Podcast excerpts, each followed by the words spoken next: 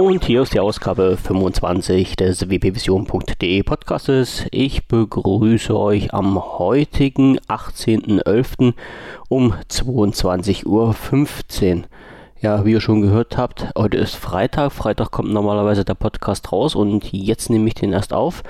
Aber allzu viele Themen sind es nicht und wenn alles klappt, schiebe ich den heute noch hoch und um keine Zeit zu verschwenden, fangen wir mal ganz schnell an.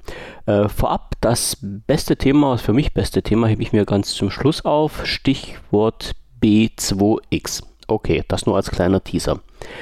So, was ist diese Woche passiert? Ähm, Im Skype gibt es Neuigkeiten. Und zwar hat Microsoft jetzt endlich gerafft bei der ganzen Umstellung der Surfer und Programme, dass es auch Leute gibt, die keinen Account bei Skype bzw. bei Microsoft haben und hat jetzt eine Funktion freigeschaltet, dass man Skype auch ohne Konto benutzen kann.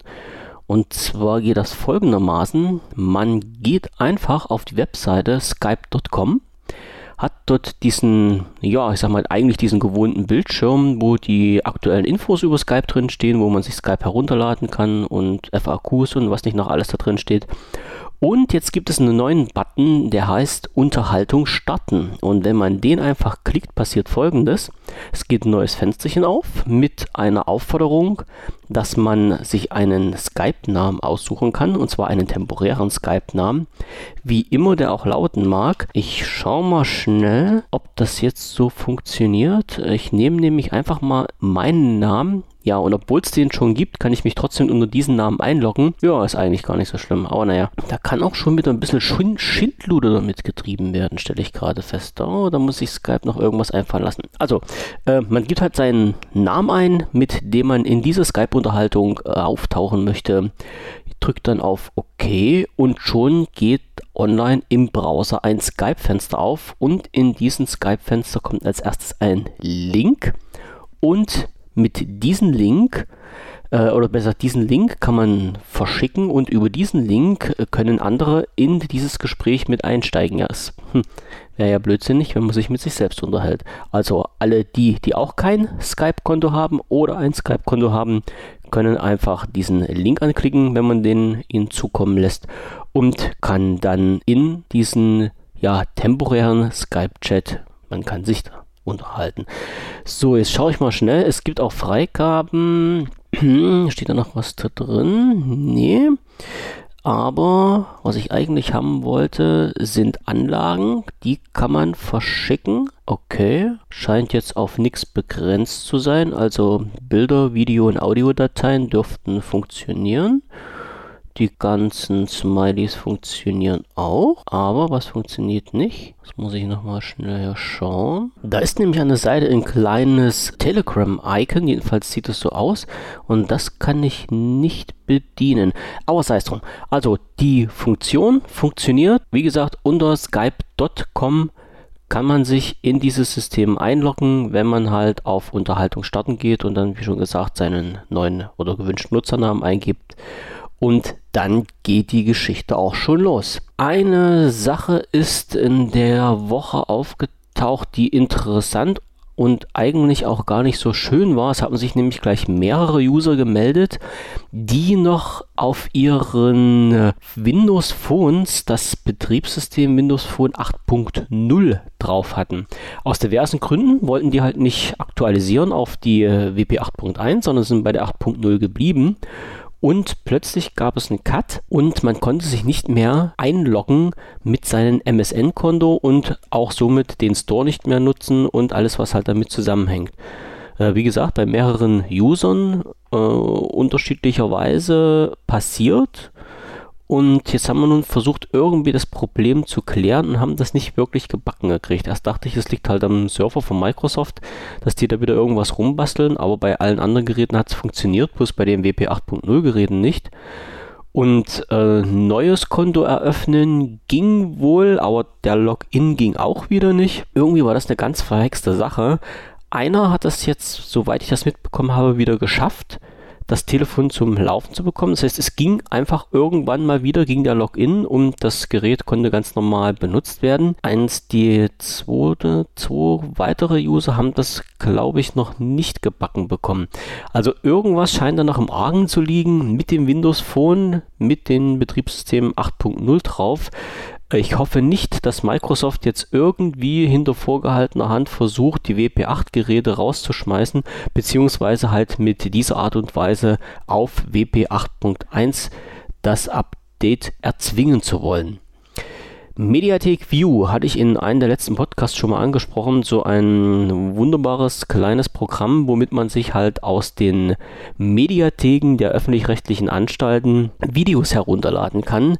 Sollte ja eingestellt werden bzw. übergeben werden. Es hatte sich gemeldet, der Online-Dienst Videorekorder, Video-Online-Recorder, irgend sowas war das, die wollten das übernehmen. Aber zeitgleich gab es wohl genug User und Interessenten, die den, soweit ich das jetzt richtig verstanden habe, momentan Betreiber oder einen der momentanen Betreiber von Mediatek View sehr, sehr stark unterstützt haben, sodass das Projekt in den Händen des oder der älteren oder bisherigen Betreiber verbleibt, aber mit tatkräftiger Unterstützung eines jungen neuen Teams. Und der bisherige Betreiber, der das ja abgeben wollte, zwecks Zeitmangel in Anführungsstrichen, bleibt im Hintergrund noch aktiv. Also soweit wie ich das jetzt mitbekommen habe, ist der immer noch Chef oder sind die immer noch Chefs und die neuen Teammitglieder rocken halt die ganzen Geschichte. Das, der hat sich dazu irgendwie sehr positiv geäußert und hat gesagt, ja, es ist wohl sehr, sehr interessant gewesen, wie viele Leute sich plötzlich gemeldet haben und wie schnell diese ganze Sache durchgezogen wurde, dass man halt ein neues Team gebildet hat und die ganze Sache wieder zum Laufen gebracht hat. Also Mediatek View bleibt in der jetzigen Form erhalten bzw. wird verbessert. Ein zweites Thema, was ich ansprechen möchte oder was ich anspreche, was auch nicht so sehr jetzt in diesen Windows- und Microsoft-Bereich reinfällt, aber was ich total interessant fand, ähm, ja, wir müssen ja ein bisschen über den Tellerrand hinausblicken. Irgendwann hatte ich schon mal was von der GEMA erwähnt und auch mich so in die Richtung geäußert, dass ich von diesen Vereinen wirklich nicht viel halte, weil aus meiner Sicht äh, das Einzige ist, dass die Geld einkassieren und den Künstlern, die das Geld eigentlich kriegen sollten, ja, nichts davon abgeben, sondern dass sie sich mit den entsprechenden Verlagen, hätte ich fast gesagt, mit den entsprechenden Unternehmen, die die Platten rausbringen, sich das Geld gegenseitig zuschanzen. Ja, und der Künstler letztendlich hat da nichts davon.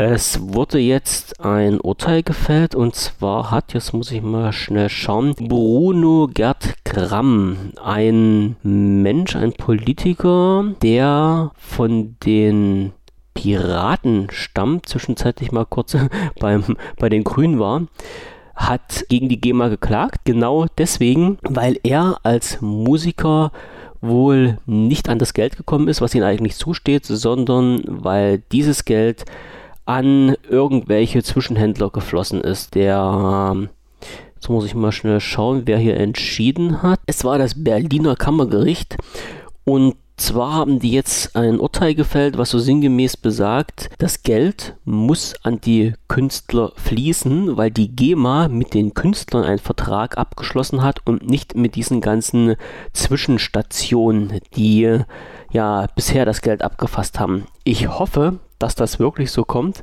Das heißt, dass die Künstler auch wirklich endlich mal das Geld bekommen, was ihnen zusteht und irgendwann mal die Geschichte von Tisch ist. Denn wer sich so ein bisschen in der Szene bewegt, weiß, dass die GEMA eigentlich eher so ein, ein wie gesagt, ich sag's mal mit, mit freien Deutschen, meinen eigenen Worten, ein Verein ist, der alle möglichen Künstler dazu zwingen will, bei ihnen beizutreten, bloß damit die GEMA halt die Verwertungsrechte hat und ordentlich Kohle scheffeln kann. Wer einen bekannten Verwandten in seiner Umgebung hat oder jemanden kennt, der nicht in der GEMA ist, kann gerne mal mit denen sprechen und fragen, wie es denn ist, wenn er eine CD herausbringen will, ohne GEMA-Mitglied zu sein. Und ihr werdet die Hände über den Kopf zusammenschlagen, wie da bisher zumindest die deutsche Rechtslage war, wie viel Steine den Leuten in den Weg gelegt werden, damit sie ihre eigene Musik und das Volk bringen können, beziehungsweise ihre eigenen Texte oder was sie sonst halt auch immer als Künstler veröffentlichen.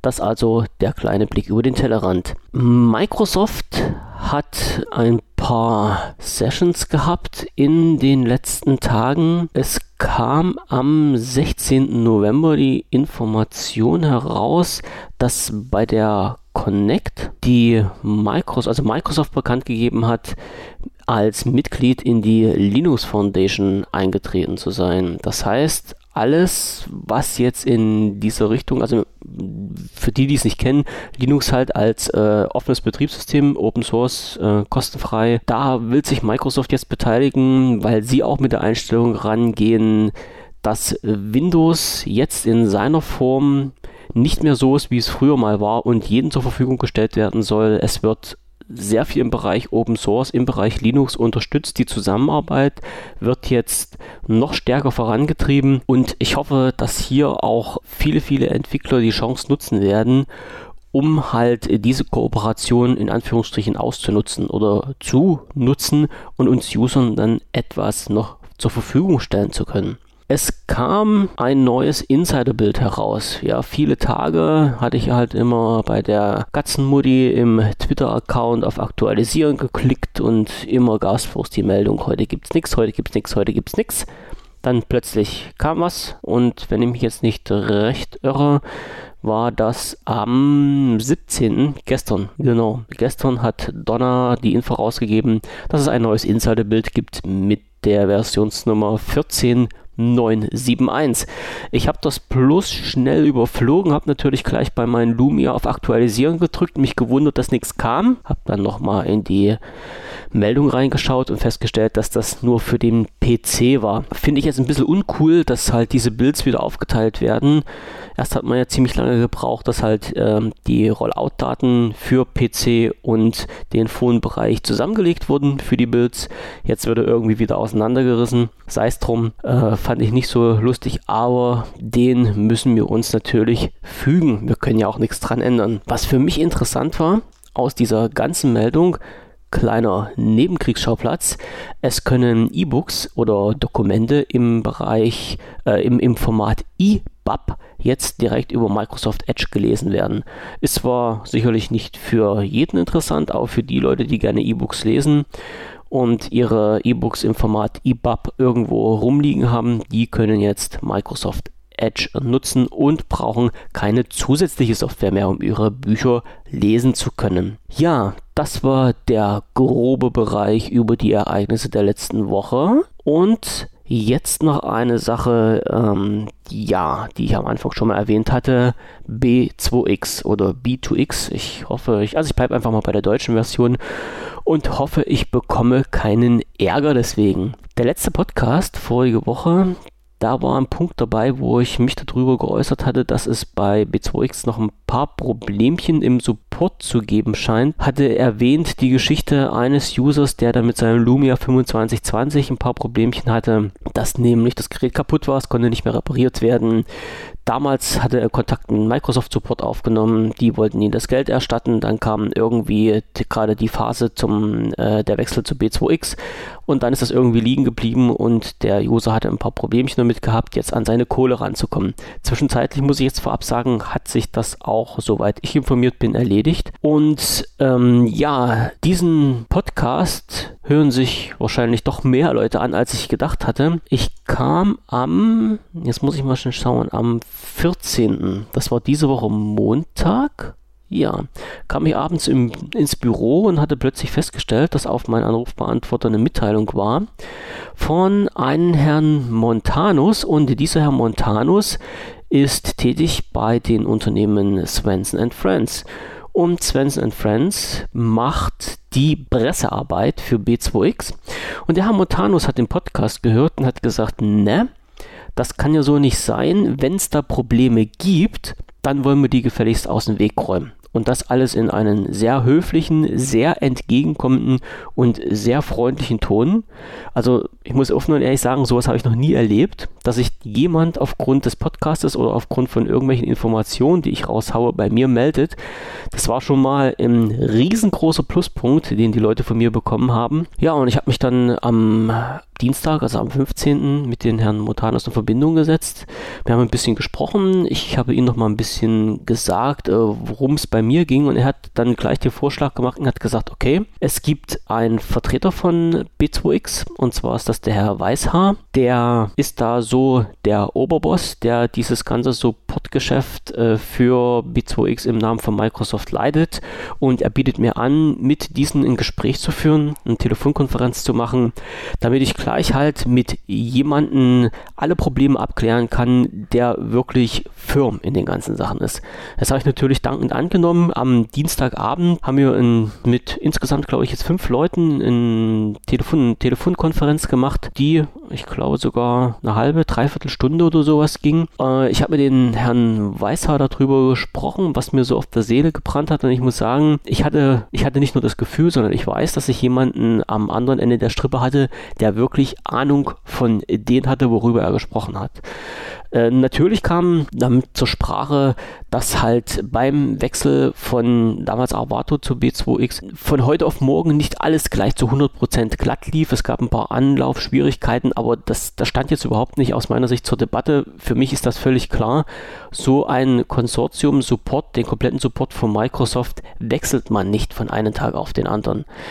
Ähm, ich hatte mit ihnen darüber gesprochen, wie es denn jetzt weitergeht und wo aus meiner Sicht halt die Probleme lagen. Und zum Schluss hat sich, also während des Gesprächs hat sich halt herausgestellt, dass er sagte, naja, äh, die, die meisten, in Anführungsstrichen, Fehler passieren schon mal, wenn die Leute äh, direkt auf die Webseite von B2X gehen, um nämlich auf b2x.com und dort versuchen, dann ein Ticket aufzumachen, beziehungsweise mit B2X Kontakt aufzunehmen, um einen Support zu erreichen für ihre Microsoft-Geräte, beziehungsweise für die Windows Phones. Die richtige Adresse ist nämlich support.b2x.com. Und wenn man auf diese Seite geht, ist man nämlich genau an der richtigen Stelle, wo man halt auch wirklich den Support als mm, äh, Besitzer eines Microsoft bzw. eines Windows Phone Gerätes bekommt. Und auf dieser Seite gibt es nämlich auch drei Punkte. Und zwar den Punkt, dass man sich einen Support ranziehen kann also ein persönliches Gespräch, dass man mit einem Experten chatten kann oder dass man halt sein Gerät zur Reparatur einsenden kann. Also die Webseite, die kannte ich schon, das war ja klar, die hatte ich dann auch im Forum so veröffentlicht und darauf hingewiesen, dass man halt direkt über diese Support-Seite gehen soll. Und diese drei Punkte, also persönlicher Support, Experten-Chat, und Reparatur einleiten, sind auf der Webseite vertreten. Man kann diese Punkte starten und als erstes kommt die E-Mail-Abfrage von dem Gerät, worum es dann geht. E-Mail-Abfrage aus folgendem Grund. Erstens wird gleich am Anfang geprüft, ob denn dieses Gerät überhaupt noch im Garantiezeitraum liegt, denn hier tauchen nämlich schon die nächsten Probleme auf. Garantiezeitraum ist der springende Punkt. B2X kann nämlich nur Geräte kostenfrei bearbeiten bzw. reparieren bzw. Support darüber machen, wenn das Gerät im Garantiezeitraum liegt.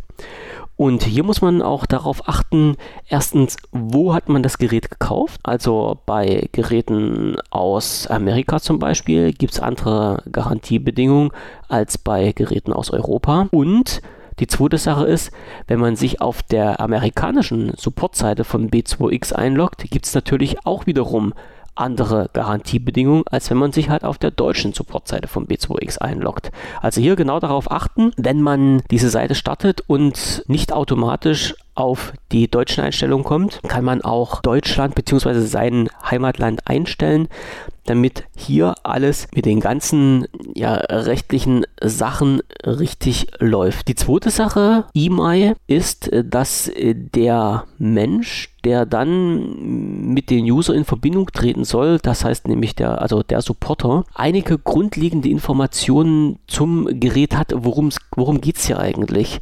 Ja, also bevor man jetzt den User dann im Chat oder am Telefon fragt, was haben sie denn für ein Gerät und der fängt jetzt an mit Suchen oder sagt, ich habe ein Lumia und ja, was denn für eins? Ja, ich weiß es nicht. Somit kommt man halt einfach nicht in die Bredouille als Supporter, da stundenlang irgendwelche Gespräche führen zu müssen, die sich nur darum drehen herauszufinden, um welches Gerät es sich handelt. Nee, mit der E-Mail ist das alles abgedeckt, denn anhand der E-Mail wissen die Leute von den Support von B2X genau, welches Gerät hier gemeint ist, um welches Gerät es sich geht und haben auch schon die ersten grundlegenden Informationen da, um den User, der Hilfe braucht, auch schnell helfen zu können. Wie gesagt, das jetzt die zwei Punkte Support telefonisch und äh, Support per Chat. Bei Reparatur ist natürlich genau der gleiche Spaß. Bevor man den Reparaturauftrag auslösen kann, muss man halt die E-Mail eingeben, um festzustellen, ob das Gerät noch im Garantiezeitraum liegt. So, und jetzt mal meine Frage, was passiert denn eigentlich, wenn man die Rechnung nicht mehr hat? Also, nee, ich sag's mal andersrum. Was passiert eigentlich, wenn man denkt, das Gerät ist noch im Garantiezeitraum und das System sagt, nee, ist nicht? Dann gibt es äh, einmal die Möglichkeit, dass man während dieses Vorgangs äh, seine Dokumente hochladen kann, wie zum Beispiel den Kaufbeleg und anhand des Kaufbeleges dann nachweist, wann man das Gerät erhalten hat und ob es dann eventuell doch im Garantiezeitraum liegt oder nicht. Wobei ich sagen muss, Kaufbeleg ist jetzt immer so eine Sache. Damit ist natürlich gemeint, wann wurde das Gerät als Neugerät gekauft. Denn äh, soweit ich jetzt die Information bekommen habe vom B2X, beginnt der Garantiezeitraum mit erstmaliger Benutzung des Gerätes. Das heißt, wenn jetzt jemand sich über irgendwelche diversen Plattformen das Gerät gekauft hat, hat er zwar vielleicht auch, ein, auch einen Kaufbeleg, aber es war dann halt äh, nicht zwingend das Gerät als Neugerät, sondern als gebrauchtes Gerät und somit ist natürlich nicht ein Garantiezeitraum von 24 Monaten vorhanden, sondern entweder gar keiner mehr oder nur noch eine gewisse Restlaufzeit.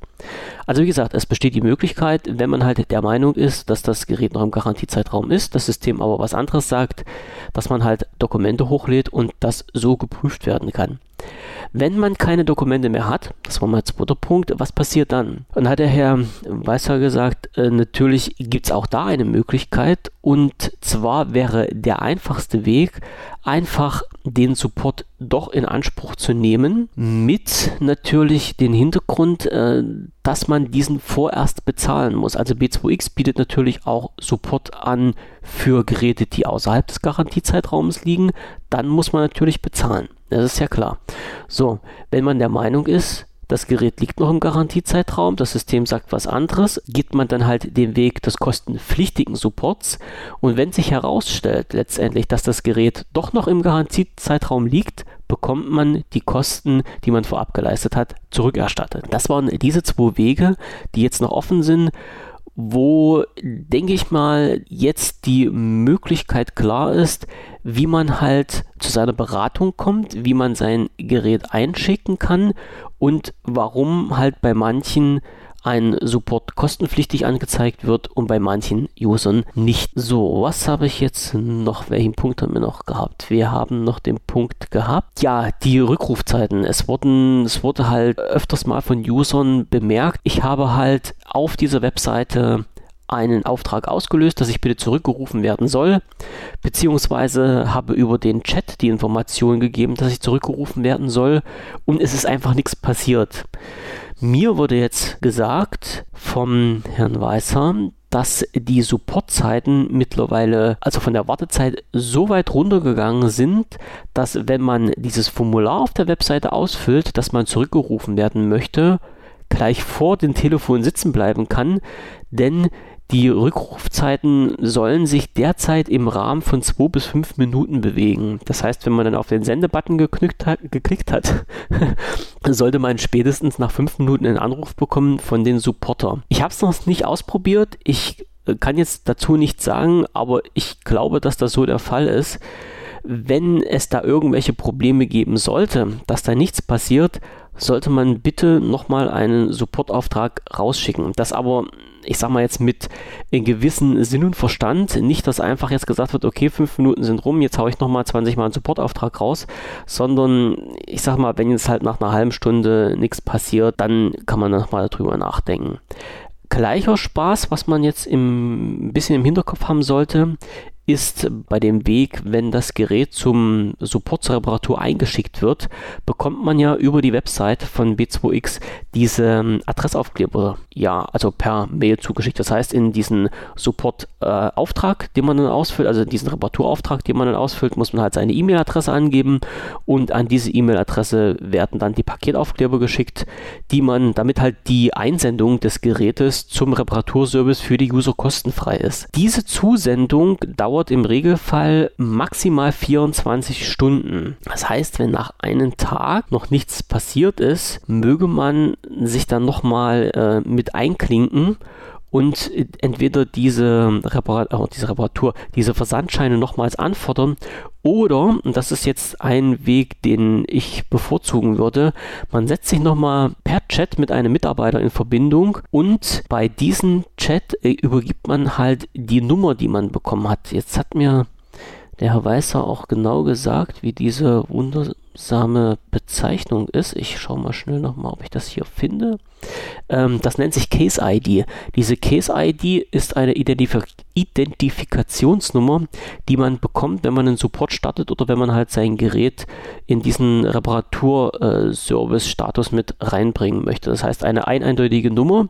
Diese kann man angeben und dann weiß halt auch der Supporter am anderen Ende, um welchen Fall es sich handelt und über diesen Support können nochmal neue Adressaufkleber ausgelöst werden, wenn die halt innerhalb von 24 Stunden nicht da sind. Jetzt sollte man auch in diesem Bereich noch ein bisschen vorsichtig sein. 24 Stunden ist natürlich eine knallharte Zeit, ja, also das ist die Zeit, die B2X selber angibt, wo alles erledigt sein sollte. Wenn man jetzt natürlich am Samstag das losschickt oder am Sonntag irgendwann und innerhalb von 24 Stunden ist keine Antwort da, dann könnte man halt vielleicht nochmal den Montag abwarten und schauen, ob was kommt, obwohl halt dieses System, gehe ich jedenfalls davon aus, automatisch ist. Also ich, wir hatten jetzt, glaube ich, einen Fall, da hat das jemand am Sonntag Vormittag, frühes Vormittag beantragt und hat das erst am Montag nachmittags bekommen. Also ist trudelt dann schon ein. Also wenn die 24 Stunden plus ein paar Stunden Zeit rum sind und noch nichts da ist, dann sollte man halt erst einsteigen und nochmal einen neuen Auftrag auslösen, beziehungsweise nochmal den Versand dieser Adressaufkleber nochmal auslösen. Ja, was gab es noch? Es wurde gesagt, wenn man in diesem Support ist, sprich im Chat oder telefonisch. Und man denkt, dass das Problem nicht komplett geklärt werden konnte oder geklärt werden kann, gibt es noch die Möglichkeit, sich mit einem weiteren Supporter verbinden zu lassen. Also die, den Support, den man dann ranbekommt, ist ein First Level Support und man kann sich dann auch auf äh, Second Level hochstufen lassen und hat dann jemanden am anderen Ende, der technisch noch kompetenter ist als der Mann oder die Frau vom First Level Support und mit dem man halt das Problem nochmal besprechen kann. Also es ich wurde ja darauf hingewiesen, dass das jetzt nicht so gesehen werden soll. Alle äh, Menschen, die First Level Support leisten, sind halt nur die kleinen Dummies. Nee, die haben auch wirklich schon was auf dem Kasten, aber es kann ja immer noch passieren, dass es halt irgendeine verzwickte Situation gibt, wo man jetzt sagt, nee, ich brauche jetzt irgendwie jemanden, der dann noch ein ein bisschen mehr in der Materie drin steht und dann kann man sich halt auch mit äh, Level 2 Support verbinden lassen. Das sollte kein Problem sein, sollte eigentlich alles relativ einfach gehen und hat dann halt auch jemanden an der Strippe dran, der noch eine Ecke kompetenter ist in diesen Sachen und kann halt mit denen sein Problem besprechen. Der nächste Punkt, der mir auf den Herzen lag, war die Information zu den aktuellen Reparaturstatus. Es gab da ein Problem, also jeder, der seinen Reparaturstatus Status nachverfolgen wollte, hat lediglich die Information bekommen, dass sein Telefon auf den Weg zur Reparatur ist, aber halt auch nichts weiter. Teilweise war es halt so, dass die, dass die User das Telefon repariert schon zurück hatten und der Status halt online immer noch auf, befindet sich auf dem Weg zum Reparaturservice bestand. Das war wohl ein technisches Problem, wo irgendwas mit einer Schnittstelle nicht hingehauen hat und mir wurde gesagt, dass das jetzt läuft. Das heißt, man kann in Echtzeit seinen Reparaturstatus abrufen und sieht jetzt wirklich, wo sich das Gerät befindet, beziehungsweise ob es es noch auf dem Weg zum Support ist oder ob es gerade repariert wird oder ob es halt auch schon auf dem Rückweg ist. Der Reparaturstatus ist ein wunderschönes Stichwort. Ich komme jetzt nämlich gleich zu einer Sache, die mich sehr, sehr positiv überrascht hat. Und zwar hat B2X gleich am Anfang, als äh, diese ähm, Kooperation von Microsoft angefangen hat und mit Microsoft angefangen hat, also als B2X den Support übernommen hat, wurde die Information in der Pressemitteilung, glaube ich, war das sogar bekannt gegeben, dass es eine App geben soll für das Windows Phone, mit der man halt einige Sachen auf den Phone selbst schon testen kann und äh, wo es noch weitere Funktionen gibt. So, diese App nennt sich Smart App. Ja, wie gesagt, als ich das Telefonat hatte am Dienstagabend, äh, war die Information, die App ist bereits fertiggestellt, soll erscheinen für Windows Phone 8.1 und Windows 10 Mobile und soll in den nächsten zwei Tagen kommen. Ja, und jetzt muss ich mal schnell selber schauen. Ich glaube, am Dienstag, genau, da war das. Am Dienstag, den äh, 16. November, ist diese App wirklich veröffentlicht worden. Und am 17 hat äh, der Thorsten sogar noch ein kleines Hands-on dazu geschrieben. Beides bei uns unter news.wbvision.de erreichbar. Das verlinke ich dann nachher noch mal mit in den Show Notes. Und diese App ist jetzt erstmal in der Grundlagenversion mit Überprüfung der Software, des Akkus, der Hardware und der, des Kommunikationsstatus als Check-Option vertreten. Man kann über diese App einen Auftrag zur Reparatur auslösen und, und das war jetzt der Punkt, wo ich da eigentlich drauf gekommen bin, man kann halt auch mit dieser App nachvollziehen, wie jetzt gerade der Reparaturstatus ist. Wie gesagt, die App noch in Version 1. Es sollen weitere Funktionen folgen und auch hier Hut ab für B2X, dass halt nicht nur mit großen Worten so eine App angekündigt wurde, sondern dass die halt auch wirklich äh, relativ zeitnah an die User ausgeliefert worden ist. Also das hat alles Hand und Fuß und ich muss sagen, nach diesem Gespräch mit den Leuten von äh, B2X und halt auch mit den Herrn Montanus von Svensson Friends bin ich voll überzeugt, dass B2X gut die Sache wuppen wird und dass halt alle Probleme, die auftreten werden, irgendwie beseitigt werden, beziehungsweise dass das halt in Interesse liegt von B2X, dass Probleme beseitigt werden und die User voll zufriedengestellt werden. Also aus meiner Sicht ein sehr ehrliches und offenes Gespräch und ich möchte mich jetzt an dieser Stelle auch nochmal bei den Herrn Weishaar bedanken für dieses Gespräch, dass das überhaupt ermöglicht wurde Episode und natürlich auch an den Herrn Montanus, ähm, der sich mit mir in Verbindung gesetzt hat, weil er den Podcast gehört hat und alle Probleme aus dem Weg räumen wollte und natürlich auch an die anderen Kollegen von B2X, die während dieses Chords mit anwesend waren. So, also ich denke, das ist schon mal ein, ein gutes Ergebnis. Wir sind auf einem richtig guten Weg, dass hier der Support klappt. Und ja, jetzt kann ich nur noch sagen, ich bin zufriedengestellt. Ich weiß, dass bei B2X jetzt alles vorangeht. Äh, ich hoffe, dass es jetzt im Einzelfall auch keine größeren Probleme mehr gibt. Wenn noch irgendwas sein sollte, es gibt bei uns im Forum einen B2X Bereich beziehungsweise einen B2X Street. Wenn irgendwas überhaupt nicht klappt, wenn es irgendwelche Problemfälle gibt, dann postet dort einfach mal, was bei euch los ist und ich setze mich dann mit euch in Verbindung und vielleicht können wir das halt auch auf anderen Weg klären, wenn wirklich auf der regulären Schiene nichts zu machen ist. Soweit, so gut. Das war's auch schon wieder. Ich sage euch jetzt nochmal einen schönen guten Abend bzw. eine schöne gute Nacht. Ich versuche das Ding jetzt noch rauszukriegen. Und ja, schönes Wochenende und wir hören uns nächste Woche wieder, wenn ihr wollt und wenn ihr könnt. Bis dann. Tschüssing.